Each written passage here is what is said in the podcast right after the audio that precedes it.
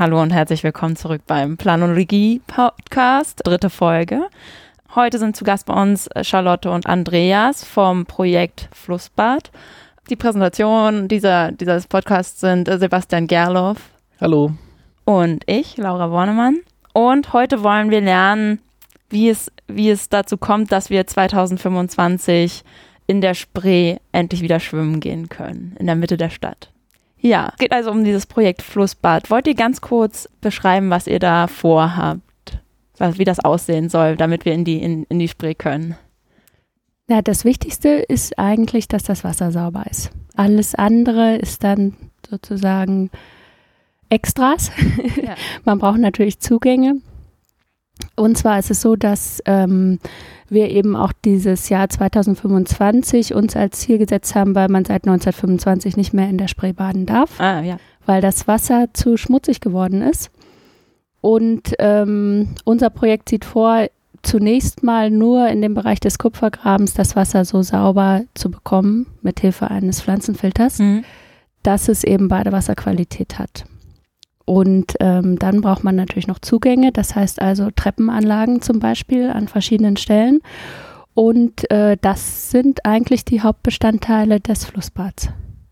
Genau. Ähm, um das Projekt äh, zu verorten, das liegt, wenn man, wenn man mit der S-Bahn hinfahren wollte, müsste man am Alexanderplatz aussteigen und zur Spree runterlaufen und ähm, dann noch einen Kanal weiter. Es gibt ja äh, in Berlin, die Spree fließt vom Mögelsee durch Berlin durch, äh, von Osten nach Westen und mündet da in die Havel. Und ungefähr in der Mitte gibt es dann das historische Zentrum von Berlin mit der Museumsinsel und der Fischerinsel, was eigentlich eine Insel ist. Und da spaltet sich die ähm, Spree so ein bisschen für eine Weile, für ungefähr zwei Kilometer. Und dann geht der Hauptarm der Spree weiter äh, und fließt an der nördlichen Seite um die Insel und der Spreekanal auch Kupfergraben. Der, ein Teil davon heißt Kupfergraben. Ein Teil davon heißt Kupfergraben, mhm. fließt südlich dran vorbei. Mhm. Und wenn man, wahrscheinlich ist man irgendwie schon mal äh, die, als, als Tourist oder Berlin-Besucher auf der Museumsinsel, auf dem äh, nördlichen Abschnitt der ähm, Insel gewesen. Um das Ganze weiter zu verorten ist, ähm, am östlichen Ende, wenn man auf die Insel guckt, hat man die Wohnhochhäuser. Genau. Genau. Und da soll ähm, diese erstmal so eine Renaturierungszone. Genau. Also wir nennen das renaturierter Bereich. Das ist eigentlich falsch, denn das kann man nicht renaturieren, weil das niemals natürlich war. Das ist ein Kanal, der ist künstlich geschaffen worden. Ähm, was wir damit meinen, ist, dass man dort ähm, die Uferzonen flacher macht, als sie jetzt sind. Mhm. Im Moment ist das eine Betonkante von mehreren Metern. Und äh, dass man diese Uferzonen bepflanzt und dadurch auch Lebensräume schafft für Tiere und Pflanzen, die im Moment ähm, in diesen kanalisierten Flussabschnitten nicht siedeln können. Und das ist auch Bestandteil der europäischen Wasserrahmenrichtlinie. Also das muss sowieso gemacht werden. Und gleichzeitig führt das dazu, dass die Fließgeschwindigkeit des Wassers abnimmt. Und das wiederum ist wichtig für unseren Pflanzenfilter, weil der das natürlich nicht gern hat, wenn das Wasser da mit hohem Druck durchfließt. Dieser Abschnitt geht dann bis zur Gertrauenbrücke. Mhm. Die ist eine, ist die noch genutzt? Das ist eine Fußgängerbrücke. Die Gertraudenbrücke ist ähm, meiner Meinung nach die Brücke. Über die die Leipziger und dann. Äh, genau, der Weidendamm. Also da ah. ist im Moment jede Menge Verkehr. Ja. Es gibt aber auch noch das, äh, die Gertraudenbrücke als Fußgängerbrücke. Da steht oder stand bis vor einigen Monaten diese große Gertraudenstatue immer drauf. Die haben sie dann vor ein paar Monaten abgemacht, um sie oder weggetan, um sie zu sanieren. Die kommt also auch wieder hin. Aber das ist so eine kleine Fußgängerbrücke, die dann quasi diese Friedrichskracht einleitet. Also dieses, diese, dieses Stück Teilfluss, was ein bisschen an niederländische Krachten erinnern soll. Und das ist eine kleine Fußgängerbrücke noch. Aber daneben ist die große Leipziger Straße, die sehr stark befahren ist, ja bis dahin geht der erste Abschnitt, also vom äh, Abzweig bis dahin. Dann geht es ja weiter mit einem äh, Mittelstück. Wie habt ihr das über, betitelt? Ja, das ist der Filter. Der Filter. der geht dann bis zum Staatsratsgebäude. Ja, entscheidend bei dem Filter ist, der endet eigentlich zwangsläufig und das ist sozusagen auch wesentlicher Bestandteil des Projekts, endet an der bestehenden Staustufe vor dem Auswärtigen Amt weil äh, dort ist also ein Niveauunterschied. Ja. Sowieso schon. Das Und- könnte man auch, wenn man jetzt dahin geht, kann man dieses große Gebäude, dieses sehr kastige Gebäude vom Auswärtigen Amt sehen und gegenüber ein mit rotem Backstein versehenes Gebäude mit großen Fenstern. Auch ein ganz schöner Kasten von einem Gebäude. Das ist das Staatsratgebäude und dazwischen ist dann auch diese Stufe, Da ist ein die Wehr. Wasserstufe. Genau. Und das ist ein Höhenunterschied von ungefähr 1,20 Meter. Das Wehr kann man aber auch unterschiedlich hoch einstellen. Wenn man das beobachtet, sieht man auch manchmal, wie das bewegt wird und die Wassermengen natürlich variieren, die da abgeleitet werden. Und das ist das Ende des Filters, weil der Filter funktioniert eben aufgrund dieses Niveauunterschieds, weil das Wasser sozusagen von selbst von oben nach unten fließt und durch den Filter gedrückt wird. Und dann das Ende geht von, also von dem Ort geht es dann weiter mit dem eigentlichen Schwimmbad. Genau. Bis zum, bis das, äh, bis der Kanal wieder zurückfließt in, in die Spree. So ist es, bis Am zum Boden. Bodenmuseum an der, genau. Das heißt, das Wasser fließt da ab von der Spree, ist dreckig und wird dann gefiltert. Mhm. Warum ist das Wasser dreckig? Ähm, es gibt äh, viele verschiedene Gründe und es gibt verschiedene Verunreinigungen. Bei unserem Projekt relevant sind äh, vor allem die ähm, äh, Keime, Mhm. die sich in dem Wasser befinden können. Und zwar ist die innerstädtische Spree an den allermeisten Tagen sehr sauber, aber eben an bestimmten Tagen nicht. Und zwar an den Tagen, die auf einen starken Regen folgen, weil die Innenstadt von Berlin, also ich sag mal so mehr oder weniger innerhalb des S-Bahn-Rings, nach wie vor eine Mischwasserkanalisation hat. Das heißt, Oberflächenwasser von Parkplätzen, Straßen, Dachflächen und so weiter. Ähm, der ganze Regen wird eingeführt in dasselbe System wie das Schmutzwasser aus den Haushalten. Und wenn es sehr stark regnet, dann läuft dieses System über. Und dann äh, machen die Wasserbetriebe bestimmte Öffnungen auf und leiten ungeklärte Abwässer in die Gewässer ein, also in die Spree und auch in andere Gewässer in der Stadt. Und deshalb, das ist das Hauptproblem. und äh, am Kupfergraben hätte man halt die Möglichkeit, auf einem Teilstück eben diesem Phänomen zu begegnen, indem man erstens diese Überlauföffnungen da in ein Rohr führt, wir nennen das Bypassrohr, und zweitens eben das verunreinigte Wasser filtert. Und unsere große Hoffnung, unser Traum ist natürlich, dass man irgendwann auch ähm, eine Kanalisation haben wird, ähm, wo man nicht mehr gezwungen ist, ähm, Abwässer ungefiltert in die Gewässer einzuleiten. Also einmal andere Rohre und Filterung des Wassers durch euer Projekt. Genau. Ja, also wenn ich da kurz ergänzen darf, weil, also ich werde das auch relativ oft gefragt, weil ich ja so Projektgebietsführung quasi mache mit Leuten, die sich für das Projekt interessieren.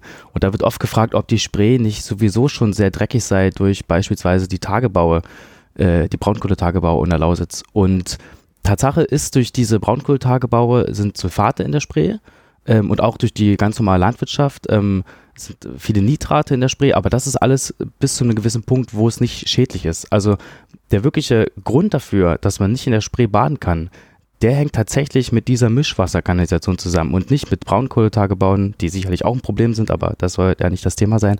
Ähm, aber das eigentliche Problem sind, ist Tatsache diese Mischwasserkanalisation, dass wir Dass Äh, wir in der- 15 bis 25 Mal im Jahr in unserer eigenen. Ja, In nein, also es gibt 20 bis 30 Starkregenereignisse und ungefähr 12 bis 15 Mal passiert es dann im Jahr, dass äh, in Berlin tatsächlich also ein solcher Überlauf irgendwie stattfinden muss, weil die Kanalisation eben nicht gut genug ausgebaut ist. Und das in der Hauptstadt eines der reichsten Länder der Welt, äh, wo auch ganz offensichtlich immer noch Abwässer wie im tiefsten Mittelalter in die Spree eingeleitet werden. Und das ist ja, deshalb ist das Projekt Flussbad eine ganz wunderbare Gelegenheit, um das irgendwie sichtbar zu machen, weil ich glaube, extrem wenig Menschen wissen das. Also ich wusste das auch nicht, bevor ich mit dem Flussbad in Berührung gekommen bin. Du hast ja gerade die, die Tagebauen schon angesprochen. Jetzt wird ja ähm, der, der Ostsee in Cottbus oder bei Cottbus geflutet. Hat das ähm, irgendwelche Auswirkungen oder kann das Auswirkungen haben? Also ich weiß, ich kenne mich da nicht gut genug aus. Also ich Okay. möchte mich da jetzt nicht äh, festlegen. Ich weiß, dass es Probleme mit dem Grundwasserspiegel gibt in der Region dort. Also äh, einige Seen verlieren dort an, also sichtbar auch an Wasser. Die Spree und die Neiße, das sind ja die beiden großen Flüsse, also die beiden Hauptflüsse, die dort in der Region die Tagebau fluten sollen, sind sehr wasserarme Flüsse im Vergleich mit Elbe und so. Ähm, also da gibt es schon ein bisschen Probleme mit absinkendem Grundwasserspiegel und so weiter, aber ich möchte mich da jetzt nicht festlegen, ob das Probleme für die Spree hat oder nicht. Da bin ich nicht Experte für, also nicht gut genug Experte. Ich wollte nochmal zurückkommen auf diese Reinigung und jetzt nochmal einzeln durch diese Abschnitte gehen. In dem Renaturierungsabschnitt, da, da habt ihr ganz tolle Zeichnungen im Internet, ähm, wie das aussehen soll am Ende. Ähm, also da werden Pflanzen gepflanzt, die insbesondere dafür geeignet sind, diese Stoffe zu, auch zu, ver, zu binden. Und vielleicht kannst du auch nochmal beschreiben, wie dann auch ähm, dieses Wasser tatsächlich gefiltert wird Mhm. in diesem ganzen Bereich. Also der renaturierte Bereich, sogenannte renaturierte Bereich, ist wie gesagt, der dient nicht in erster Linie der Filterung, sondern als Lebensraum für Pflanzen und Tiere. Und da bin ich auch zu wenig Expertin, um zu wissen, welche Pflanzen und Tiere das genau sind, für die das dann diese Lebensräume interessant sind. Aber die Filterung erfolgt eben in dem Abschnitt des Filters und der Filter ist einfach nur eine Sandpackung und obendrauf ist der bestanden mit Pflanzen und zwar nach Möglichkeit Binsen oder Schilf, weil diese Pflanzen haben so verschiedene Möglichkeiten mit Schadstoffen umzugehen. Die können die erstmal einlagern, sie können sie aber zum Teil auch chemisch umwandeln, also tatsächlich abbauen und ähm, was auch wichtig ist, das sind ja sehr hoch aufragende Pflanzen und dadurch bewegen die sich immer im Wind. Und das führt dazu, dass auch der Wurzelballen sich bewegt und so wird Sauerstoff in den Untergrund gebracht, weil man dieser Filter eben darauf angewiesen ist, dass der sich nicht zusetzt. Also wenn da kein Sauerstoff in den Untergrund kommt, dann funktioniert das ganze System nicht. Und deshalb sind solche hoch aufragenden Pflanzen interessant. Wir experimentieren im Moment aber auch mit anderen Pflanzen und zum Beispiel auch mit Muscheln, weil es auch ähm, Bedenken gab hinsichtlich äh, sichtbarer Pflanzen in dem Bereich. Ne? Der, der Spreekanal ist ja nun mal eben auch eine stadträumlich wirksame Wasserfläche und ähm, äh, ja, vielleicht ist das auch ein Problem, wenn da überall Pflanzen dann stehen. Also das sind wir jetzt gerade noch am Ausprobieren, was am geeignetsten ist. Also das Wasser fließt oben rauf und dadurch, dass es ähm, da auch sowieso schon Stauungen gibt, ähm, staut sich das Wasser oben, fließt durch diesen Sandfilter Genau. und unten Unten drunter dann durch eine Drainage durch. Genau, wird eingesammelt und nach unten raus befördert.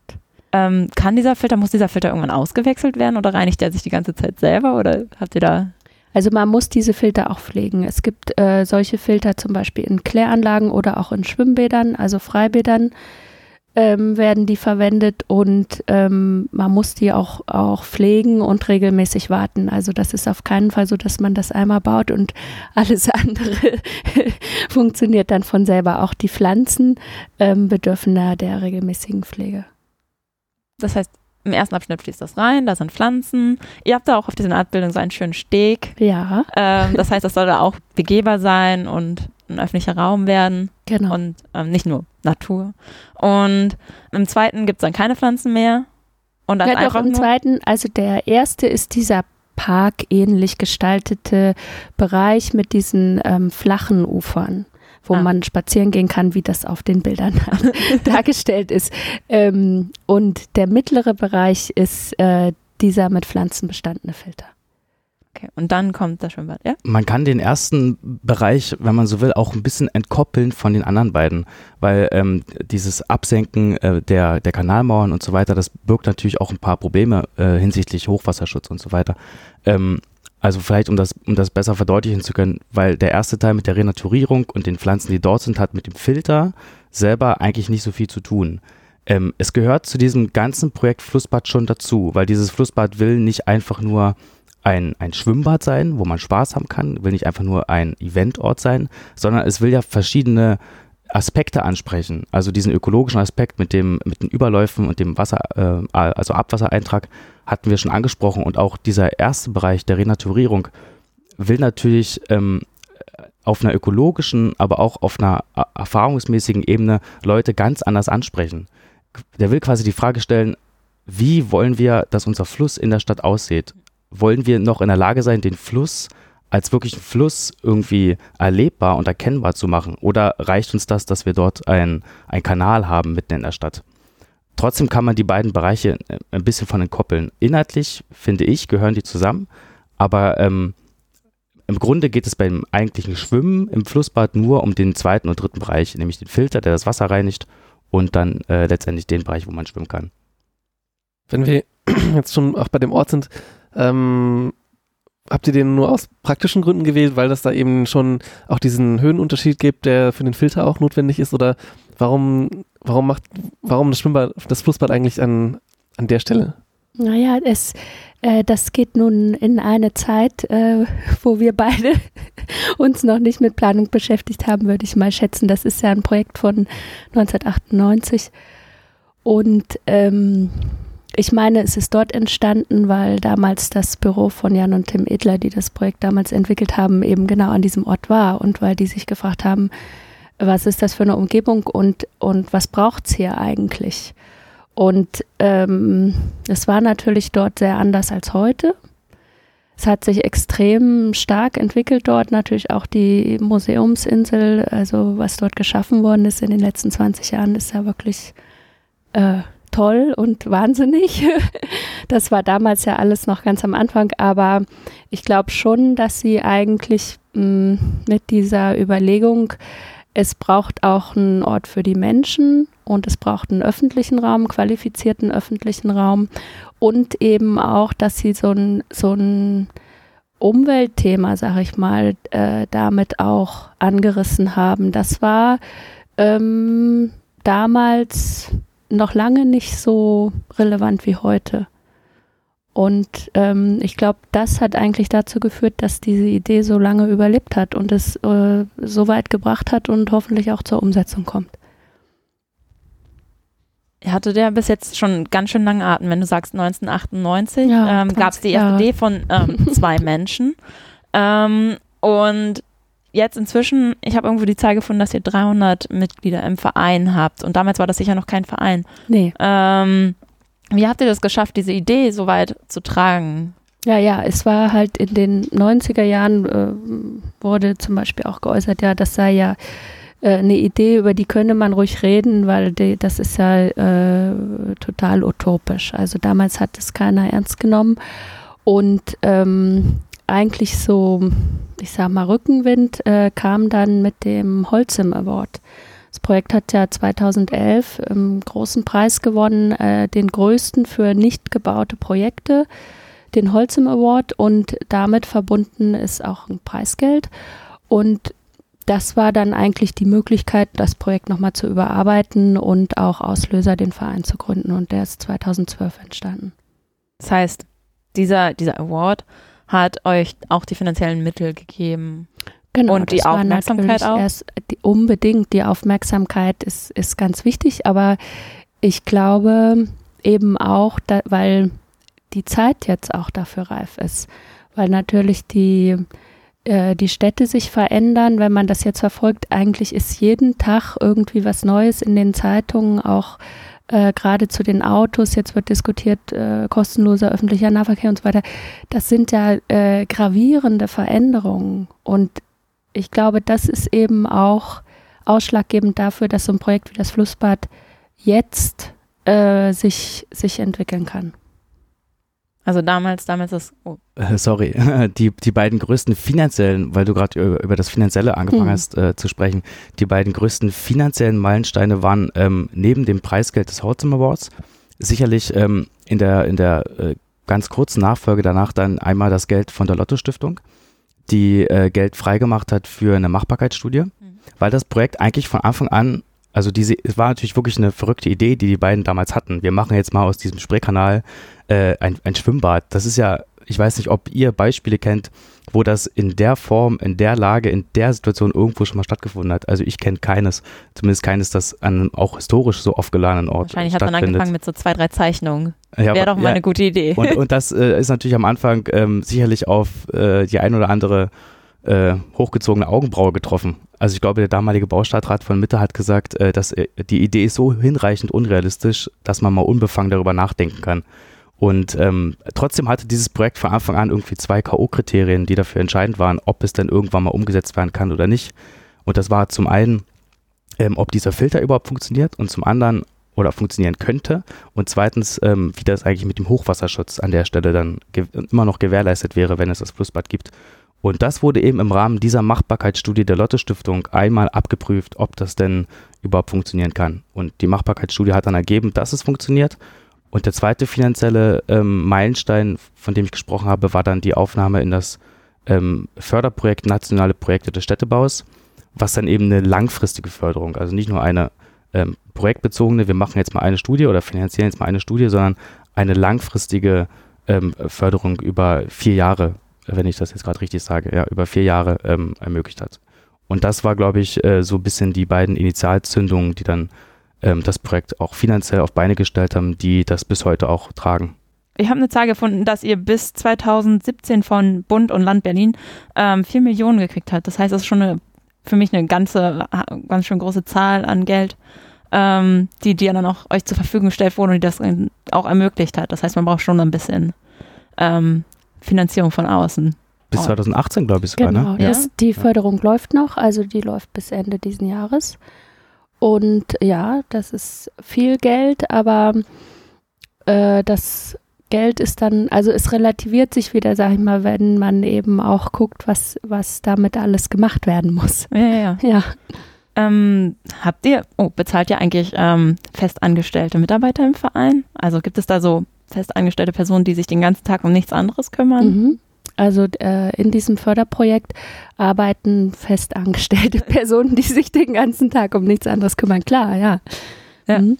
Das heißt, dass, also der, der Ressourcenaufwand ist ja schon ganz schön groß, wenn man ja. Personal regelmäßig bezahlen muss und auch noch größere Dinge wie eine Machbarkeitsstudie dann in Auftrag. Natürlich, also da sind viele Leistungen, die extern vergeben werden, weil wir sind ja ähm, ja, viele haben so einen äh, Hintergrund Architektur oder irgendwie so, aber wir sind ja zum Beispiel ähm, keine Hydrologen oder, also man braucht einen Haufen Fachleute, um diese Fragen, gerade was das Wasser anbelangt, wirklich auch vernünftig beantworten zu können. Das können wir nicht alleine.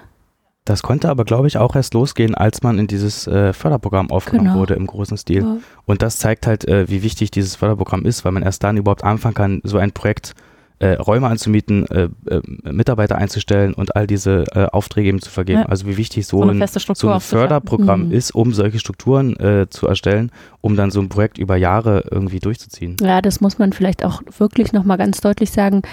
Sehr, sehr viel wird ja äh, projektbezogen gefördert und das heißt dann bauen. Die sagen, okay, hier ist mhm. ein Riesenberg Geld und wann kommt der Bagger? Und das ist ja bei uns nicht so. Ähm, das hat ja planerischen, unwahrscheinlich langen Vorlauf mit sehr, sehr vielen Teilaspekten, die da berücksichtigt werden müssen. Und ähm, ich sag mal, deshalb muss man wirklich auch das, das äh, besonders hervorheben und deshalb sind wir auch wirklich dankbar dafür, dass wir dafür Förderung erhalten haben, weil es eben die meisten Förderungen, die es gibt, immer sehr stark an ja, eine gebaute Architektur zum Beispiel gebunden sind. Mhm. Und das macht jetzt speziell dieses, dieses Förderprogramm. Genau. Ja.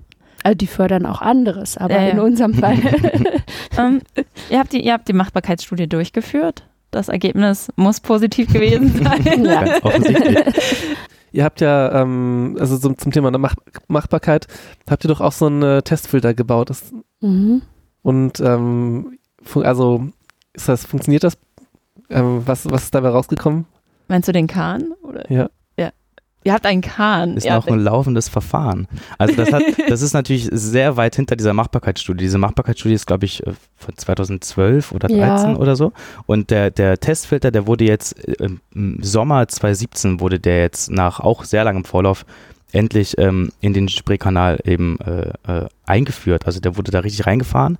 Der äh, wurde vorher umgebaut zu einem Testfilter, wie du richtig gesagt hast. Also dieser Filter, von dem wir vorhin gesprochen haben, der ist quasi im Maßstab 1 zu 80 schon mal da eingebaut. Da gibt es so verschiedene Becken mit verschiedenen ähm, äh, Filteranlagen, also Kieselfilter, Sandfilter, verschiedene Gesteinsarten, verschiedene Pflanzenarten, auch ein großes Freiwasserbecken sozusagen, das das äh, spätere eigentliche Schwimmbad so ein bisschen ähm, simuliert.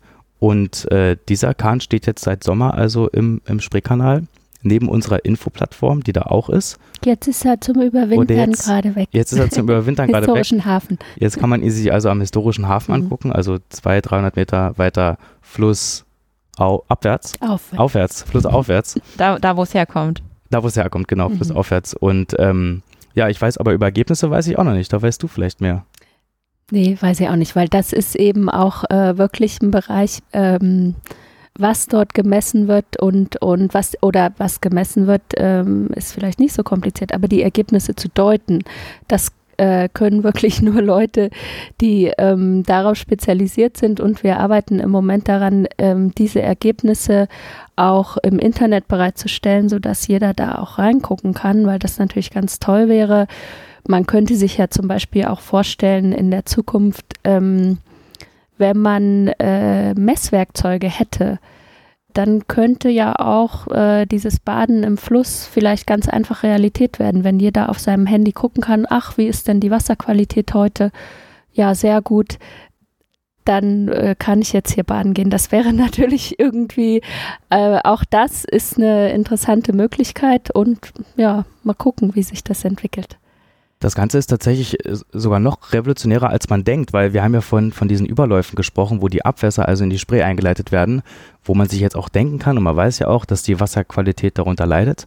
Aber Tatsache ist es bis heute noch nie so richtig in einem großen Stil äh, gelungen oder wurde vielleicht auch noch nie versucht, mal nachzuvollziehen, wie schnell die Wasserqualität eigentlich abnimmt im Zuge eines solchen Überlaufs und wie lange es genau dauert, bis es sich wieder erholt hat. Also der, äh, das Land Berlin nimmt schon Wasserproben, aber es nimmt es in großen Abständen. Ich glaube einmal im Monat oder sowas und das seit vielen Jahren. So ungenau. aber Ja. zu ungenau und so ein Überlauf findet ja auch nicht gleichzeitig überall in Berlin statt, sondern es gibt irgendwo einen Überlauf, aber das bedeutet nicht, dass überall in Berlin die Wasserqualität schlechter ist, sondern nur an so einem Ort. Das heißt, es ist in den mehreren äh, Jahrzehnten vielleicht auch, in denen Berlin jetzt Wasserproben nimmt, nur ganz selten gelungen, mal zufällig oder wenn es passiert, dann passiert es eben auch nur zufällig, mal so einen Überlauf mitzunehmen und dann sich mal die Wasserqualität anzugucken. Und dieser Testfilter, der jetzt also äh, dauerhaft ähm, im Wasser liegt und dauerhaft auch Proben entnimmt und dann im Fall eines Überlaufs sogar noch verstärkter und noch öfter Proben entnimmt, ist dann eben in der Lage, mal so eine Kurve wirklich nachzuvollziehen, wie schnell die Wasserqualität abnimmt und wie lange es dauert, bis sie wieder da ist, wo sie mal war. Kann er, kann er das jetzt gerade auch machen, obwohl er woanders liegt? Äh, jetzt im Winter glaube ich eher nicht, wenn er im Winterquartier liegt, oder doch? Weiß ich ehrlich gesagt Ja. nicht. Wann, wann kommt er denn zurück? Wann fängt er wieder an zu messen? Boah, der, jetzt schon bald. Der Frühling steht jetzt schon vor der Tür, hoffentlich. Also im Frühjahr kommt er wieder an die eigentliche Stelle, die uns natürlich auch interessiert. Okay, wenn, wenn, ist dann dort wieder. wenn also einer der Zuhörer gerade Lust hätte äh, Mhm. und in Berlin ist, dann, dann müsste man an welche Stelle nochmal gehen? Gibt es irgendeine am Straßenorientierung? historischen Hafen und ähm, da sind natürlich ganz viele so alte Kähne, das äh, was wir haben, das heißt die Hans Wilhelm und äh, das ist ein Finomaßkahn, also ganz schmal und ganz lang. da drauf liegt ein ähm, niedergelegter langer Holzmast. Ist, man erkennt den eigentlich sofort. Äh, gut leserlich steht vorne dran Hans Wilhelm und da drin sind eben diese Filterbecken eingebaut. Okay, die Und sieht man aber vom- jetzt nicht so. Na doch, man sieht vom Ufer aus, sieht man eigentlich alles ziemlich genau, alles, was es da zu sehen gibt. Ja, U-Bahnhof Märkisches Museum genau. und dann Richtung, Richtung Wasser gehen, Mhm. bei der Inselbrücke. Genau. Ihr habt es geschafft, euer Projekt dann auch, damit es weitergeht, auch in Zukunft, auch in den Koalition Koalitionsvertrag reinschreiben zu lassen. Aber in den Berliner, also in den, Ja, in den Land Berlin. Ja, nicht, stimmt, nicht, den von den, Den aktuell ausgehandelt. Und Sonst wäre ich auch nicht für No GroKo. Und letztes Jahr im November wurde dann auch im Abgeordnetenhaus ähm, abgestimmt äh, über einen Antrag von euch. Und da hat äh, das Abgeordnetenhaus mit 136 zu 160 Stimmen zugestimmt, dass äh, sie euer Projekt weiter in Zukunft ins Auge fassen und äh, dafür sorgen, dass die, der Spreekanal gesäubert wird und zugänglich gemacht wird. Mhm. Und dann auch äh, ein Arbeitsgremium noch beschlossen wurde, das Mhm. jetzt eingerichtet wird im Senat. Genau. Das heißt, dass ähm, die, die haben, ich habe jetzt mal die drei wichtigsten Aufgaben, die ich da gesehen habe, dass sie eben versuchen zu vermitteln zwischen den ganzen Genehmigungsinstanzen, äh, die Eigentumsverhältnisse klären, was ja auch noch ein ganz eigenes Thema Mhm. ist, und die Nutzungs, äh, die, die verschiedenen Nutzungen und Ansprüche, die es an diesen Ort gibt, zu koordinieren. Das sind drei sehr wichtige Sachen. Wie können wir da durchgehen? Bleiben wir doch mal beim Thema mh, Genehmigungen. Ähm, ihr habt da also diesen ganzen Kanal und der gehört, der gehört vielen, vielen Menschen. Oder Ja, der? Zunächst mal Bundeswasserstraße. Bundeswasserstraße. Das heißt, auch das im heißt, Eigentum. zuständig ist eigentlich der Bund, aber ähm, äh, die Wasser- und Schifffahrtsbehörde hat den gesetzlichen Auftrag, die äh, Leichtigkeit und Sicherheit des Schiffsverkehrs sicherzustellen. Und deshalb sagen die natürlich, ja, Schwimmen ist ja hier bei uns gar nicht das Thema. weil es eigentlich ein Da- Schifffahrtskanal genau. sein soll. Wir Ja. sind äh, dann zuständig, wenn es um Schifffahrt geht. Nichtsdestotrotz ist dieses Stück aber nach wie vor noch Bundeswasserstraße. Und ähm, das ist natürlich auch ein Thema, was äh, für uns sicherlich noch interessant werden wird. Ähm, wie einigt man sich ähm, auf Bezirks-, Landes- und Bundesebene, weil eben alle drei Ebenen da beteiligt sind. Das ist ein Schifffahrtskanal, aber eigentlich fährt da kein Schiff mehr. Schon eine Also- Weile. Es ist nicht durchgängig ähm, Nee, schiffbar, es ist oder? nicht schiffbar wegen des Wehres. Ähm, und in dem Teil an der Museumsinsel im Kupfergraben, da fährt ja so ein Wassertaxi. Das äh, lag zumindest bis zuletzt, im Moment liegt es, glaube ich, nicht da, da vom Deutschen Historischen Museum. Ähm, aber, also wie gesagt, für uns ist das, wir also sehen das äh, da oder haben da ähm, die Vorstellung einer friedlichen Koexistenz. Das Taxi stört uns eigentlich nicht für unser Vorhaben. Ähm, aber ansonsten fahren da keine Schiffe, ja. Ich finde das eigentlich nur ganz witzig, dass man dann irgendwie da immer noch so, also A, dieses Schifffahrtsrecht drüber liegt Mhm. und ähm, dann halt dadurch so eine Probleme entstehen, obwohl da eigentlich gar nicht mehr die Nutzung Ja. so stattfindet, wie man sie dann eigentlich erwarten würde, also als Schifffahrtskanal. Also ich glaube, das ist eben ja auch äh, Hintergrund dieses Projektes, dass man äh, oder dass mh, man vielleicht generell sagen kann, ja, diese, diese Kanäle, die man mal geschaffen hat zur Energieerzeugung und für die Binnenschifffahrt zum Beispiel in den Städten, nutzen wir die denn überhaupt noch so? Oder was wäre denn eine zeitgemäße Nutzung? Und da hat sich natürlich extrem viel verändert und ähm, äh, ja, wie gesagt, die, seit vielen Jahren ist dieser Kanal nicht mehr schiffbar und dafür muss eben eine neue Lösung formuliert werden. Und wie man das macht, ist im Moment noch nicht klar. Aber wir glauben, dass es geht und wir glauben, dass es auch ein Versuch wert ist, weil es ja ganz viele ähnliche Situationen gibt in Deutschland und weil es ja auch beispielhaft sein kann für andere. Wie ist das mit den anliegenden Grundstücken? Die gehören wahrscheinlich auch viele dem Bund oder haben die dann auch noch irgendwelche rechtlichen Ansprüche da an dem Wasser? Wie ist da die Zusammenarbeit auch mit den anliegenden Nutzern? Also es kommt drauf an, die Uferwände in Berlin äh, sind meiner Meinung nach fast alle eben Eigentum des Bundes. Es gibt wenige Ausnahmen, wo sich bestimmte Anleger oder vielleicht auch Land Berlin, wer auch immer dann auch um die Uferwand kümmern muss, das sind aber Einzelfälle. Und ähm, der Abschnitt bei der sozusagen unser Projekt tangiert, das äh, ist eben im Moment alles noch in Bearbeitung, wer da im Einzelnen dann Eigentümer ist.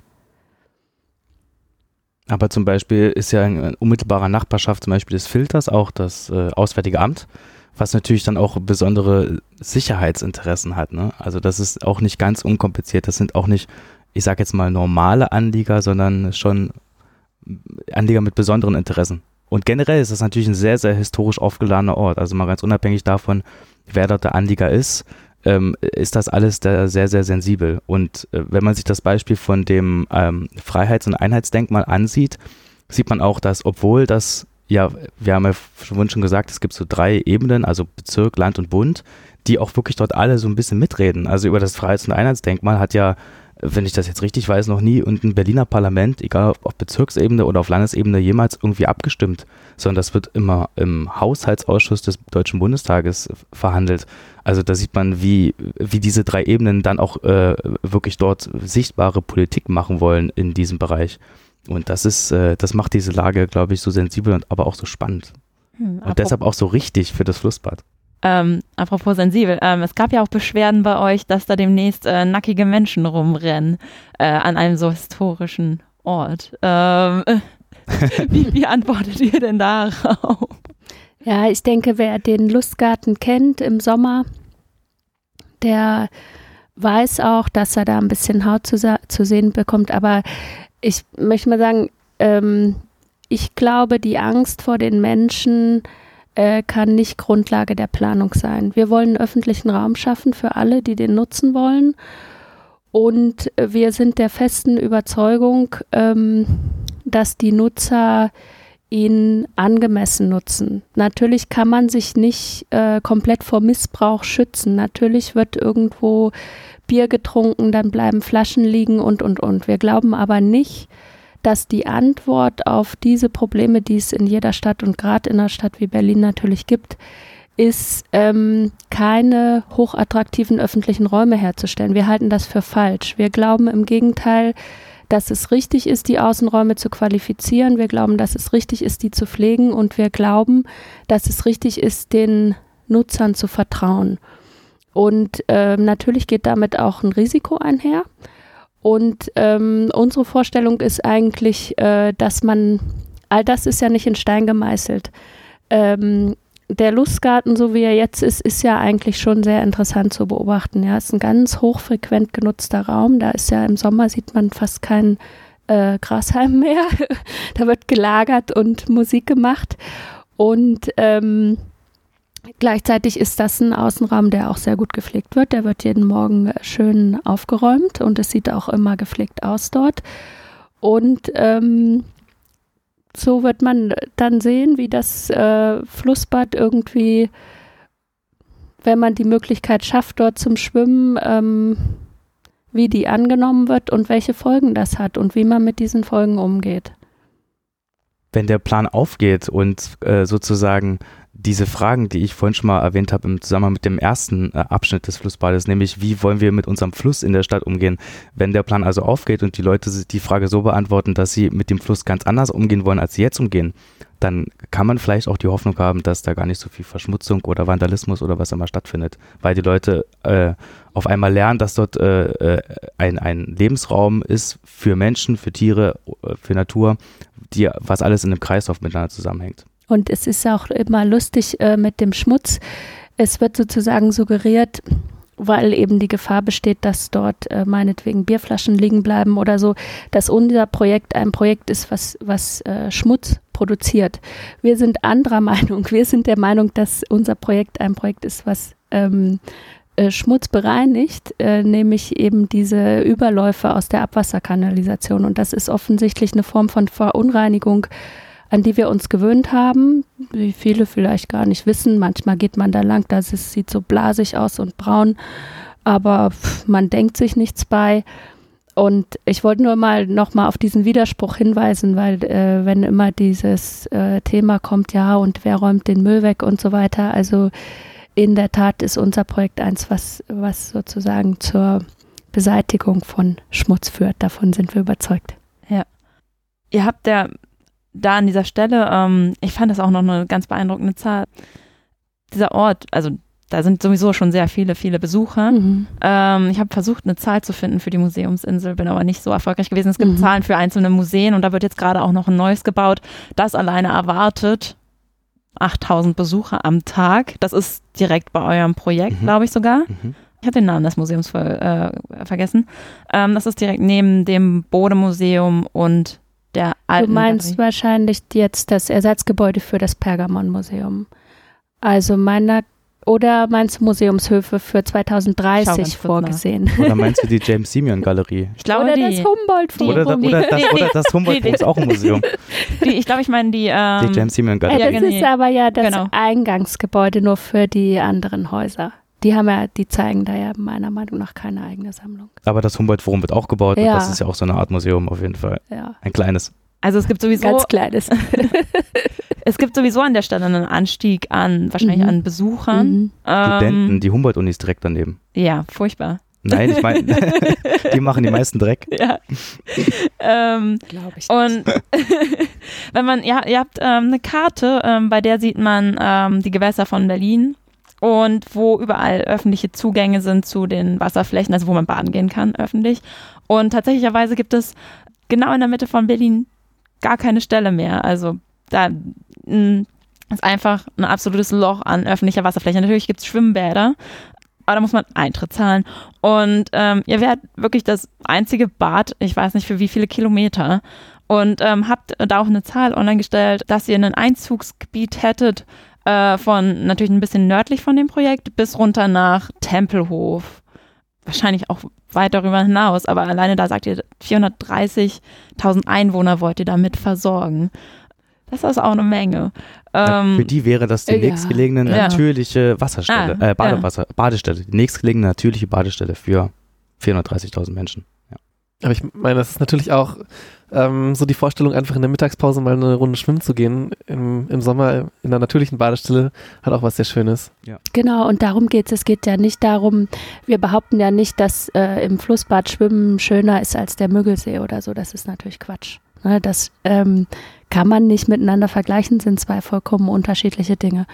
Aber für die, die sich dort im Alltag aufhalten, klar, für die ist es ein großes Privileg, das glaube ich auch. Und was man in dem Zusammenhang auch vielleicht sagen muss, ist, dass das ja auch in gewissem Maß auch nur eine äh, Wiederbelebung einer schon mal vorhanden gewesenen Tradition in Berlin ist. Also um die Jahrhundertwende herum ähm, wa- gab es ja eine ganze Reihe an Flussbädern und für circa eine Million Menschen in Berlin waren diese Flussbäder entscheidend für die tägliche Hygiene, weil man dort noch nicht so eine gute Infrastruktur in die Wohnung hatte, weil es ke- keine Wasserversorgung bis in die Wohnung hinein gab. Das Problem haben wir heute ja zum Glück nicht mehr. Äh, von heute wäre es dann nur noch dieser äh, Spaßcharakter, dass man äh, baden gehen kann. Aber das gab es alles schon mal. Und ähm, 1925, du hast es ja vorhin, glaube ich, schon gesagt, war das letzte, die letzte Nutzung äh, in diesem Spreekanal, die dann dicht gemacht wurde. Und das war tatsächlich ein Flussbad in diesem Spreekanal. Weshalb ja auch das Ziel 2025 ist, ein Flussbad wieder nicht an der gleichen Stelle, aber äh, im näheren Umkreis davon zumindest wieder zu eröffnen. Wenn wir jetzt schon bei der Vergangenheit sind, das ist ja ein historisch sehr aufgeladener Ort und es gibt ja viel, was dort unter Denkmalschutz steht. Ähm, wie, wie geht ihr damit um? Mhm. Also, ähm, die, das hat so verschiedene Ebenen. Erstmal gibt es natürlich einen äh, Denkmalschutz von bestimmten Bauten oder Bauteilen und ähm, unser Projekt wird auf keinen Fall irgendwelche Bausubstanz, die unter Denkmalschutz steht, gefährden. Ich glaube oder ich vermute, deine Frage zielt eher so auf so ein, ich nenne das mal kulturelles Unbehagen. Da ist so eine Verspaßung und dann sind da so, so vielleicht sogar tätowierte Menschen, die laut kreischend ins Wasser springen oder so. Und ich finde immer das Beispiel ganz gut mit den Joggern. Ja, vielleicht hätte man vor 100 Jahren, 150 Jahren, wenn einer in einer Shorts und T-Shirt im Lustgarten oder meinetwegen im Schlosspark Charlottenburg irgendwie da so ein Jogger vorbeigekommen wäre, da hätten die Leute gesagt, das, also was, das geht doch überhaupt nicht. Es wäre damals ja wahrscheinlich gar kein öffentlicher Park gewesen, aber wir nehmen mal einen öffentlichen, also den, den Lustgarten vielleicht, ja. Dann hätten die Leute gesagt, das ist ja ein, ein Kulturverlust sondergleichen. äh, heute gehören die Jogger natürlich ganz selbstverständlich zum Bild und sie sind äh, in den Parks gerade ja eigentlich die Nutzer, ja. Und vor allem natürlich Nutzer, die keinen Lärm machen, die nicht so viel Dreck machen. Also eigentlich der perfekte Parknutzer ist der Jogger. Und so ähnlich sehe ich das mit dem Schwimmen. Ja, vielleicht ist das was, äh, was man wo man heute sagt, ja, das ist irgendwie, äh, irgendwie fühlt sich das für mich nicht stimmig an, an der Stelle und so weiter. Ähm, ich glaube aber, dass das Leben in der Stadt sich, sich verändert und wir sehen das im Moment jeden Tag und äh, dieser Prozess wird immer schneller. Ähm, die Menschen drängen wieder in die Städte und ich glaube, diese Entwicklung ist auch gut. Und die Frage ist, wie gehen wir mit der Entwicklung um? Wie schaffen wir die Räume, die eben eine dichte Stadt auch braucht? Und da sehe ich eigentlich die große Chance vom Flussbad. Und ich glaube, über so ein gewisses ja, kulturelles Unwohlsein oder ich weiß gar nicht, wie ich es bezeichnen soll, ähm, äh, da, das wird sich ganz schnell auch widerlegen. Hm, Habt ihr da auch schon mal vielleicht nach in anderen Städten gestaut? Also gibt es da irgendwo Beispiele, wo es vielleicht jetzt nicht exakt so wie hier in Benias, aber wo ähnliche, wo man in der Innenstadt Ja. auch schwimmen kann. Klar, Basel ist natürlich das super Beispiel. Okay, der Rhein, das ist, ähm, ist eine andere Liga als die Stadt Spree. Ähm, das ist klar, aber zum Beispiel sieht man das ja in, der Bas in Basel auch regelmäßig, dass die Leute dann in ihrer, ihrem äh, Schwimmdress auch in der Straßenbahn fahren oder so. Das erregt überhaupt keinen Anstoß und das ist fester Bestandteil des, des äh, Bildes in der Stadt. In Zürich ist es ähnlich, in Bern natürlich die Aare, die ist natürlich landschaftlich wieder eigentlich schon wieder ganz anders, vielleicht nicht unbedingt vergleichbar. Aber wie gesagt, ich glaube, so ein, ähm, ein städtisches Leben oder eine städtische Kultur ähm, grenzt auf gar keinen Fall das Schwimmen aus. Es gab auch, glaube ich, vor einem halben, dreiviertel Jahr den einen Artikel über den Mann in München, Ja, der genau. jeden Tag zur Arbeit schwimmt. Durch die Isar. Ja, ja. Und in Isar gibt es auch so eine, eine Initiative, die heißt Isar Lust, die sich auch, äh, ich weiß gerade gar nicht genau, für was sie sich einsetzen, aber auf jeden Fall auch für die Isar. Und dass Genau. man die Isar Mhm. äh, anders nutzt, als man sie möglicherweise heute nutzt und dass noch mehr Leute äh, zur Arbeit schwimmen jeden Tag. Dann spart man sich auch die Dusche. Manche Leute fahren ja mit Fahrrad zur Arbeit und duschen dann und er schwimmt einfach hin. Das stimmt. Ähm, und wie ist es dann, gibt es dann vor Ort in dem Schwimmbad auch eine irgendwie Umkleidemöglichkeiten oder wie? wie Ich muss mal ganz, ganz kurz hier ganz brutal richtig stellen. Wir nennen es ja nicht Schwimmbad. Ja. Ne? Wir nennen es schwimmbarer Bereich, unglaublich technischer Begriff, furchtbar. Aber leider ähm, im Moment äh, gibt es leider keine Alternative dazu. Ist der Begriff Ähm, Schwimmbad geschützt. Äh, nee, weil Schwimmbad, ein Schwimmbad ist was anderes, äh, würde ich mal sagen. Schwimmbad hat einen Bademeister, in der Regel auch einen Eintritt und irgendwie Pommes und ach, was weiß ich, ein Sprungturm vielleicht noch, ja. Ähm, das ist ja bei uns nicht so. Unser Ziel ist es, das Wasser zu reinigen und eben äh, das Schwimmen darin zu ermöglichen. Ja, ein Schwimmbad ist nochmal wieder was, was ganz Eigenes mit einem ganz eigenen äh, Betrieb. Aber muss was war deine eigentliche Ähm, Frage? Entschuldigung. wie, wie, wie ist eigentlich die Infrastruktur dieses Genau, die Nicht-Schwimmbades? Infrastruktur, genau. Also ähm, wir haben verschiedene Möglichkeiten durchgespielt. Äh, ich persönlich finde besonders reizvoll natürlich einiges an Infrastruktur in diesen Denkmalsockel unterzubringen. Der hat ja einen wahnsinnig großen Innenraum. Äh, das sieht man von außen kaum. Da gibt es eine Öffnung. Ähm, wo der Spreekanal auch ein Stück weit in, dieses, in diesen Sockel reinragt, aber da gibt es eben auch eine große Zahl von Innenräumen und ich fände es intelligent, dort vor allem mal äh, vernünftige Toiletten für das gesamte Areal dort unterzubringen in ausreichender Anzahl.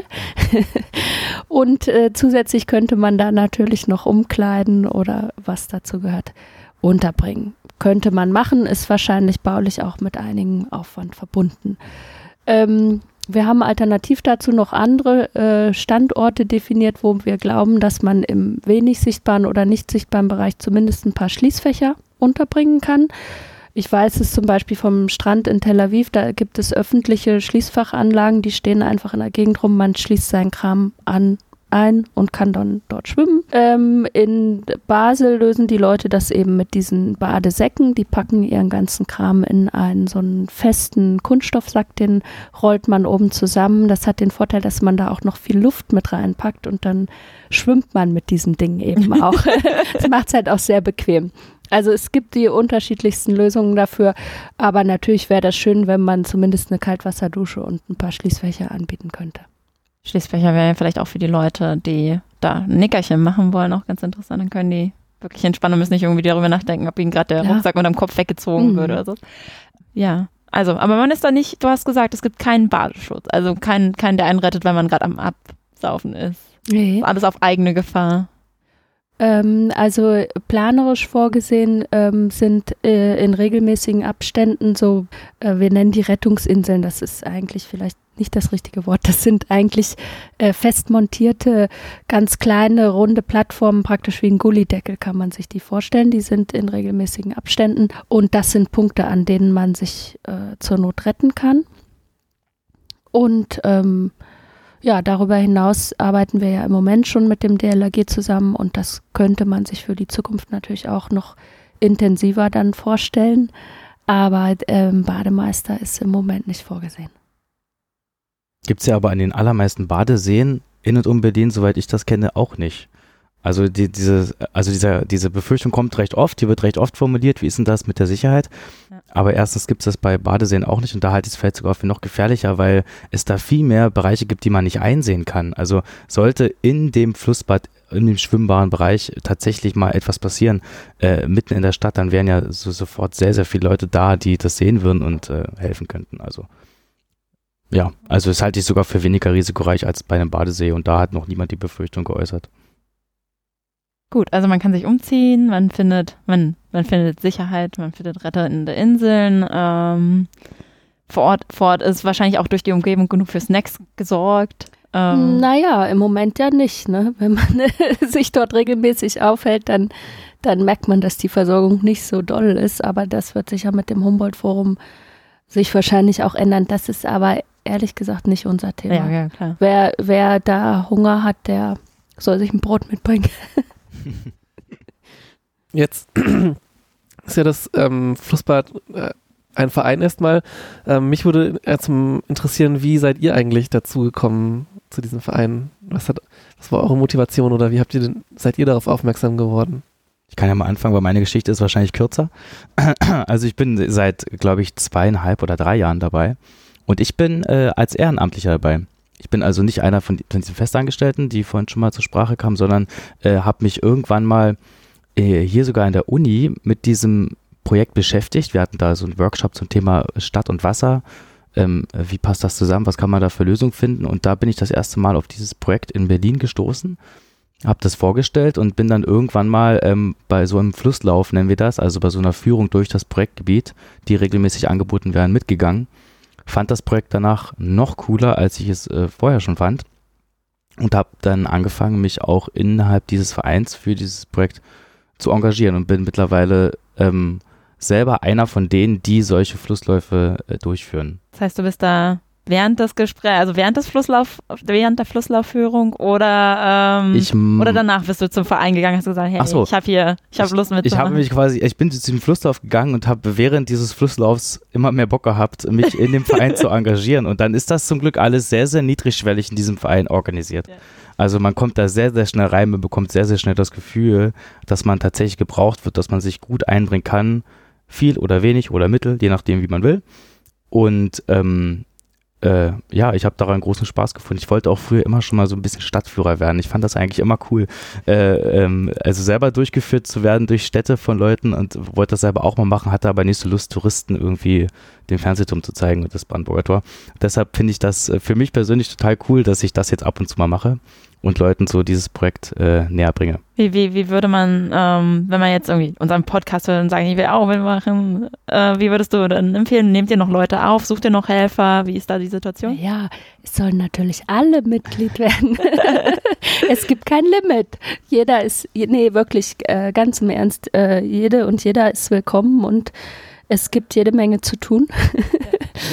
und äh, wir freuen uns natürlich über jeden, der sich interessiert. Man manchmal Verein ist ja vielleicht so ein bisschen so ein antiquiertes Format. Ja, ich bin in so einem Verein und dann bezahle ich da einmal im Jahr was oder so. Und wir dachten, vielleicht ist das für manche nicht attraktiv. Deshalb kann man zum Beispiel auch nur erstmal Follower werden. Dann kriegt man die Informationen und kann mal so ein bisschen immer ja, kriegt halt mit, welche Themen aktuell sind und so, muss aber sich nicht so binden, weil das vielleicht für manche nicht attraktiv ist. Aber äh, je mehr Leute sich binden wollen, desto besser und desto schneller hoffentlich äh, kriegen wir das umgesetzt. Und dann schreibt man euch eine Mail und dann. Genau. Und wie, wie bist du dazu gekommen, Charlotte? Also ich habe äh, im Zusammenhang mit diesem Holzim Award, äh, ich glaube in der Berliner Zeitung oder so war was, habe ich das gesehen, das Projekt, so diese Übersichtszeichnung und dann habe ich ja, oh Gott, was ist das wieder für ein Schwachsinn. Und ähm, ich habe damals auf der Museumsinsel gearbeitet und kenne deshalb natürlich die Begebenheiten dort vor Ort relativ gut. Und ähm, dann habe ich mir das Projekt mal genau angeguckt und habe irgendwie gemerkt, äh, wie toll das ist, weil es eben ähm, so viele Dinge miteinander verbindet, so viele interessante Themen ähm, äh, ja irgendwie äh, zusammenführt. Eben diese Frage des öffentlichen Raums, finde ich, ist, ist eine total spannende, natürlich gerade an so einem Ort äh, dann diese Umweltthemen, die sozialen Themen, die damit in Verbindung stehen und, und, und. Und dann habe ich irgendwie gemerkt, das ist wahnsinnig toll gemacht, total intelligent gemachtes Projekt, auch ähm, äh, gestalterisch gut. Und dann habe ich einfach die, die Edlers gegoogelt und habe da angerufen und habe gesagt, ja, das, das müssen wir unbedingt machen. und so ist dann eigentlich eben, das war ja gleichzeitig mit diesem Holzimmerwort und dann wurde das klar, dass wir den Verein äh, machen wollen und dann habe ich mich bei der konstituierenden Sitzung ähm, als stellvertretende Vorsitzende wählen lassen. Und ja, das bin ich seitdem. Also ich wollte damit vielleicht auch nur noch mal eine Lanze dafür brechen. Auch gerade bei den Skeptikern guckt euch das wirklich im Detail an. Weil ich kann das gut verstehen, dass es gibt so viel und alle wollen sowas und es muss immer noch, noch toller und noch, noch verrückter und was nicht alles sein. Ja, man hat ja irgendwie ständig gibt es irgendwie was, was Neues und man muss sich mit all dem irgendwie ja auch auseinandersetzen.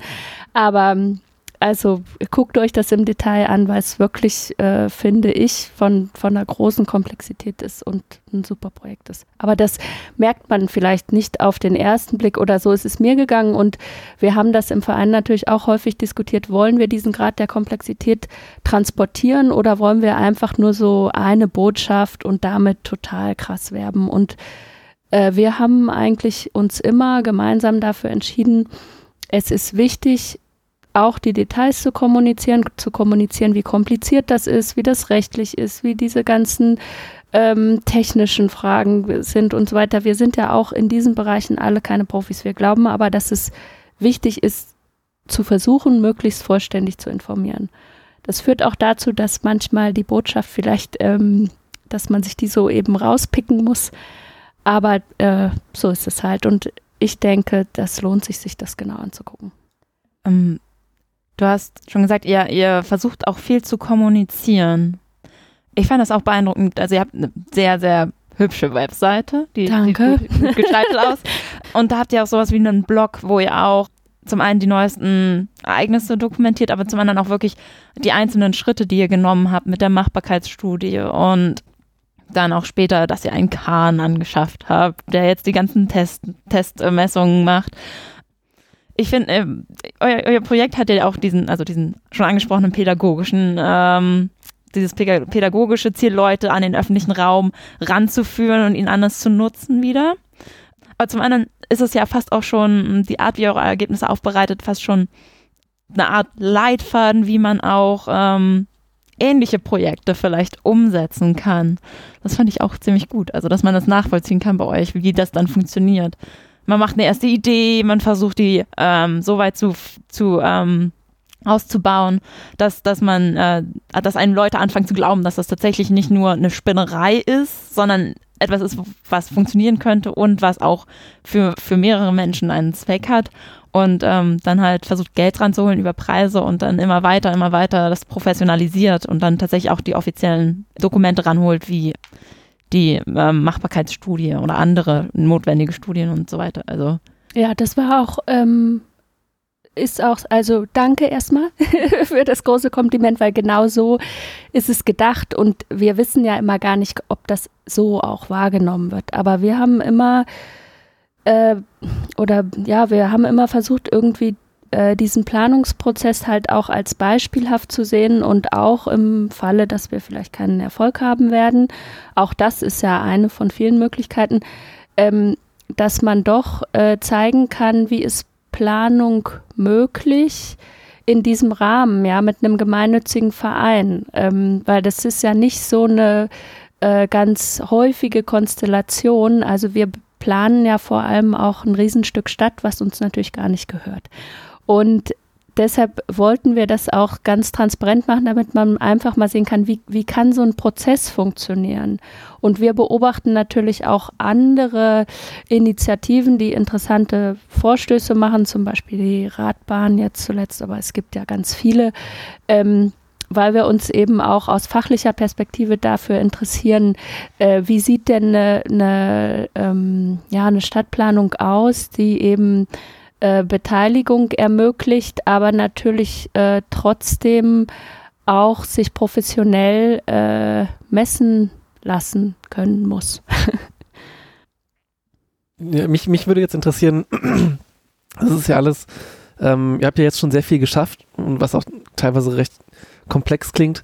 Was ist denn, wie geht es denn jetzt weiter? Was, was ist der nächste Schritt oder die nächsten Schritte? Ja, wir müssen in, also dieses Jahr ist ein wichtiges Jahr, weil wir in diesem Jahr eigentlich ähm, dann äh, die sämtlichen Ergebnisse, die wir in den vier Jahren jetzt erarbeitet haben, äh, mit dem Geld aus dem Förderprogramm, die sind wir jetzt dabei zusammenzufassen und dann auch zu übergeben. Und äh, das ist nochmal eine komplett überarbeitete Planung. Äh, dazu gehören dann natürlich auch Kosten. Und all das äh, soll dann halt Ende des Jahres vorliegen.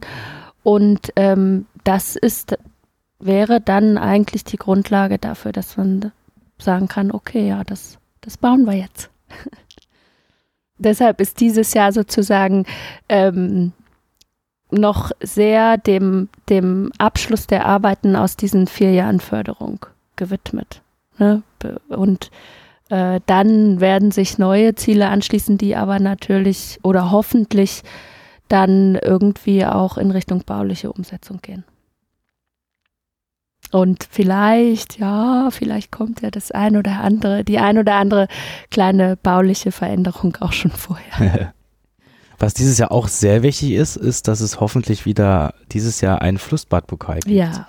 Der musste letztes Jahr, letztes Jahr wäre es der dritte gewesen, glaube genau. ich. Ja. Mhm. Letztes Jahr ist der ausgefallen. Das passiert jetzt also seit drei Jahren, dass ähm, quasi es schon einmal möglich ist, an dieser Stelle, wo der schwimmbare Bereich später einmal sein wird, für einen Tag auch ein schwimmbarer Bereich ist.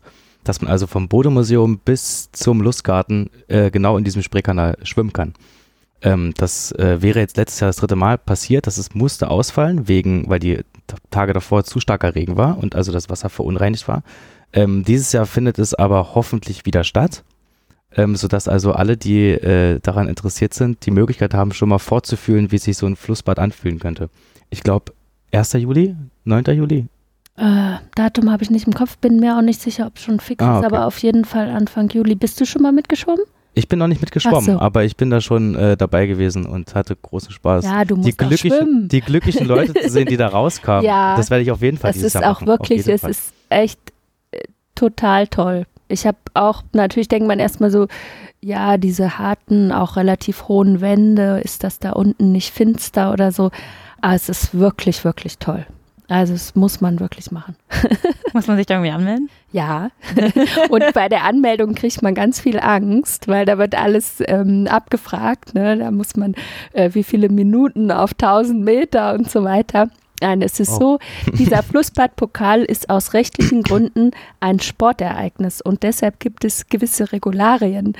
Ähm, deshalb kann man nicht einfach sagen, okay, jeder kann jetzt hier planschen, so viel er will. Ähm, man kann es im Moment rechtlich nur so ermöglichen, dass es halt eine Schwimmstrecke ist, äh, die man halt eben absolviert, einmal hin und zurück. Ähm, und deshalb werden einem so viele Fragen auch zur Fitness gestellt und so.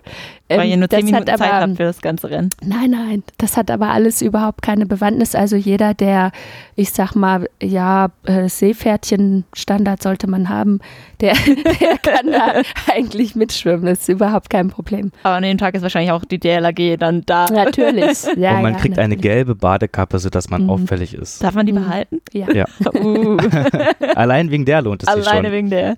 Ähm, ja. Ähm, was macht ihr, wenn das Projekt umgesetzt ist? Löst ihr euch dann auf oder nehmt ihr euch dann die nächste Badestelle vor? Nee, Badestelle vielleicht nicht, aber es gibt, äh, gibt natürlich viele, äh, gibt viel zu tun. viele interessante Überlegungen zu Projekten, die man noch umsetzen kann in der Konstellation oder in einer anderen. Mal gucken. Als allererstes wird erstmal angebadet, Genau. wenn das Projekt umgesetzt Ja. wird. Und es besteht ja nach wie vor, es ist ja auch nicht klar, äh, noch nicht, ähm, wer am Ende der Betreiber sein wird. Und auch das könnte ja für den Verein interessant sein. Ne? Ah, stimmt, darüber habe ich noch gar nicht. Die Schließfächer, also Betreiber von Ja, was? Weil das soll ja Betreiber eigentlich heißt- nur eine öffentliche Fläche sein. Ja, Oder? aber es muss ja auch gepflegt werden. Also irgendwie, es entsteht ja schon Arbeit. Der Müll muss weggesammelt werden, da muss jemand nach dem Rechten sehen, die Filter müssen gepflegt werden. Ja. Und das wäre ja auch äh, äh, interessant für den Verein. Ja, und vielleicht kann man das ja auch mit äh, äh, Bildungsangeboten beispielsweise verknüpfen. Also ich glaube, ich verrate jetzt nicht zu viel, wenn das auch schon mal für dieses Jahr so ein kleiner Plan ist, so eine, äh, das, der Begriff steht glaube ich noch nicht fest, aber so eine Art Flussbadakademie ähm, zu initiieren. Äh, Im neuen Schinkelgebäude? das gerne, wäre auch gerne, eine Idee. haben wir kein Problem. Aber äh, so, so, viel Zeit haben wir nicht, bis das irgendwann mal steht. Ähm, aber es gibt ja auch so eine Infoplattform, die wir vorhin schon mal kurz erwähnt haben, eben beim ehemaligen Staatsratsgebäude, da wo im Sommer wieder der Filter steht.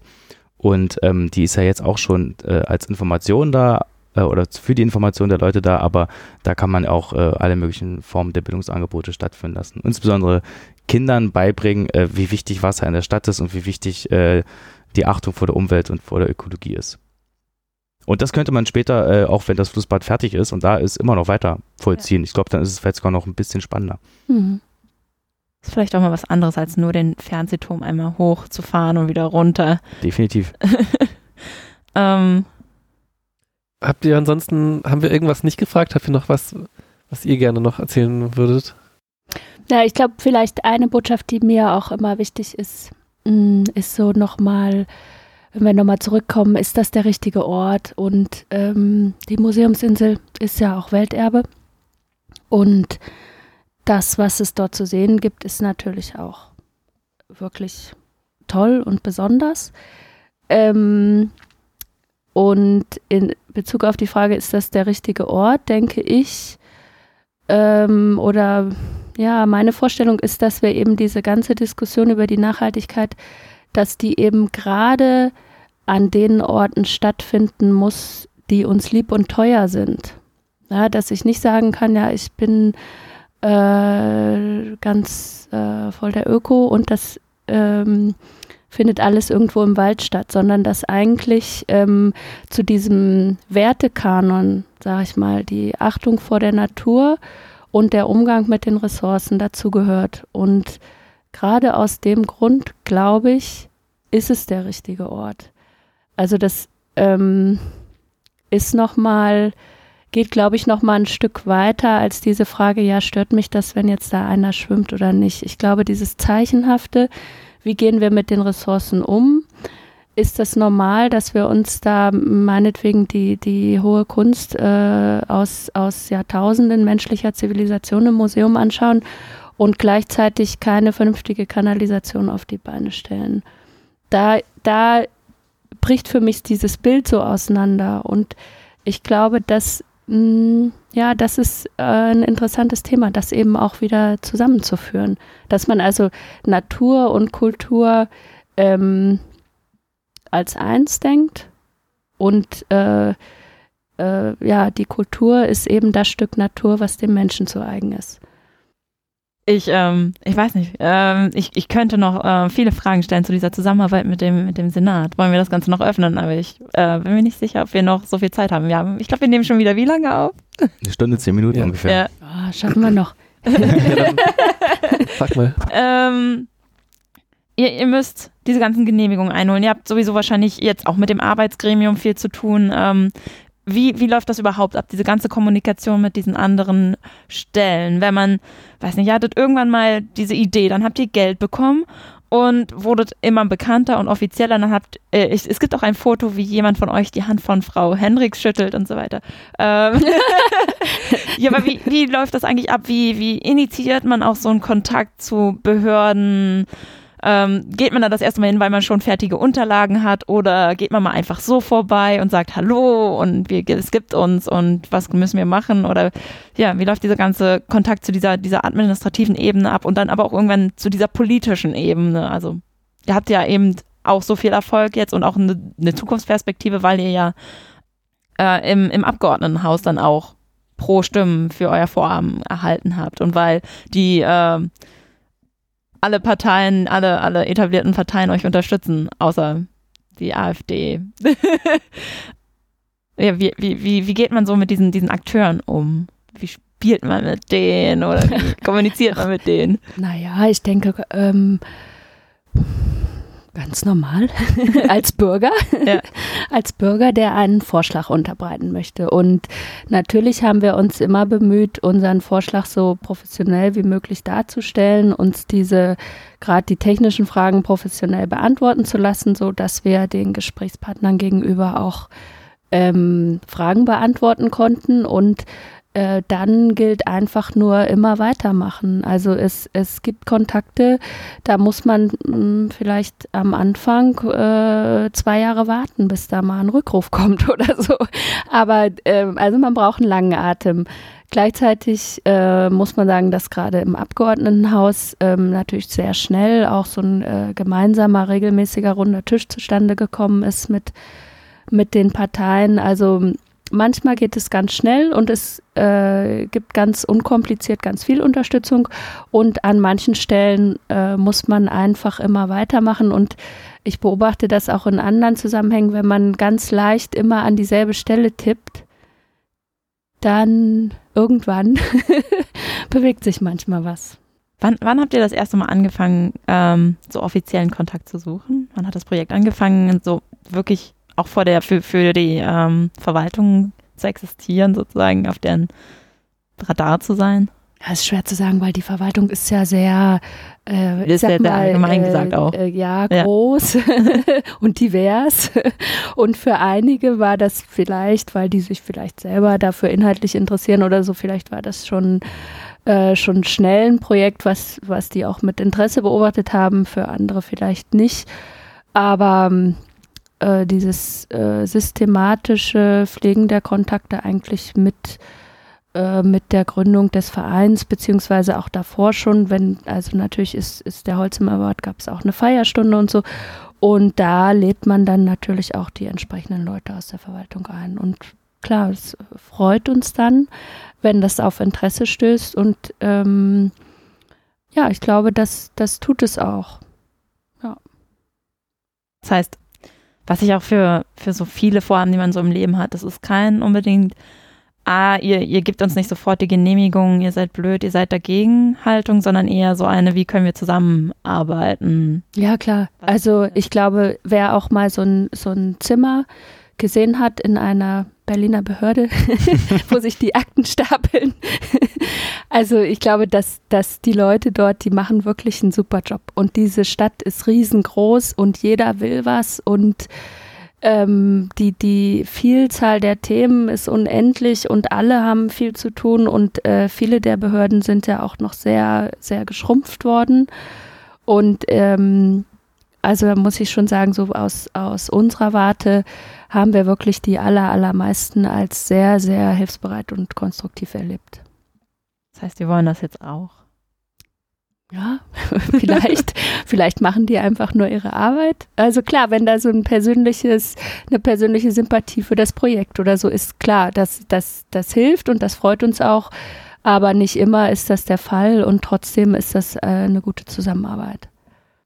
Was ich mich noch gefragt habe, war, ähm, gibt es jetzt, also wenn man, wenn man mal eine Idee hat für so einen Ort, man, man macht diesen Ort plötzlich zu so einem interessanten Ort, haben dann das erste Mal so ein Projekt dahin geworfen, so einen kleinen, kleinen Entwurf, kommen dann auch mal andere Leute und sagen, ah nee, da hatte ich auch schon immer mal eine Idee für, das Schwimmbad ist langweilig, ich habe noch dieses, jenes andere Projekt. Also habt ihr Konkurrenzprojekte oder seid ihr die einzigen, die da gerade das ganze Gebiet mit äh, einem, mit einem Plan bespielen?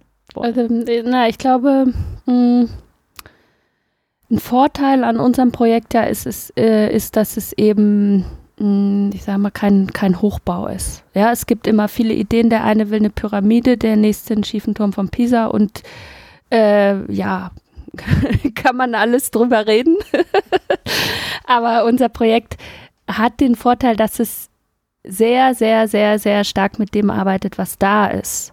Und das macht es natürlich auch einzigartig und nicht ersetzbar. Also, mm, oder ich sag mal, äh, das macht es äh, weniger beliebig, sagen wir mal so. Ich habe sonst auch keine Fragen mehr. Ich glaube, wir haben das Thema erschlagen soweit. Möchtest du heute mal die Schlussworte machen?